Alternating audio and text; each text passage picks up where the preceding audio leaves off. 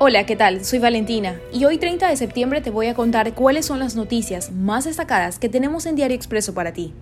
En actualidad, solo 4 de 116 cuerpos de los asesinados en la penitenciaría se han entregado a sus familiares. Las familias están desesperadas, piden a las autoridades que les confirmen si sus parientes están entre las víctimas mortales. Pero también semanas podría tomar identificar a todos los asesinados en la cárcel, dice el jefe policial.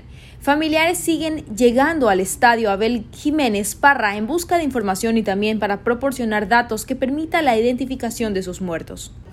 El Fondo Monetario Internacional aprueba acuerdo y desembolso de 800 millones de dólares para el Ecuador. Los detalles de las metas económicas que Ecuador deberá cumplir con el organismo se darán a conocer esta tarde. Por otro lado, la economía ecuatoriana creció 8,4% en el segundo trimestre de 2021. Las exportaciones, el consumo y la inversión impulsaron el crecimiento entre abril y junio de este año.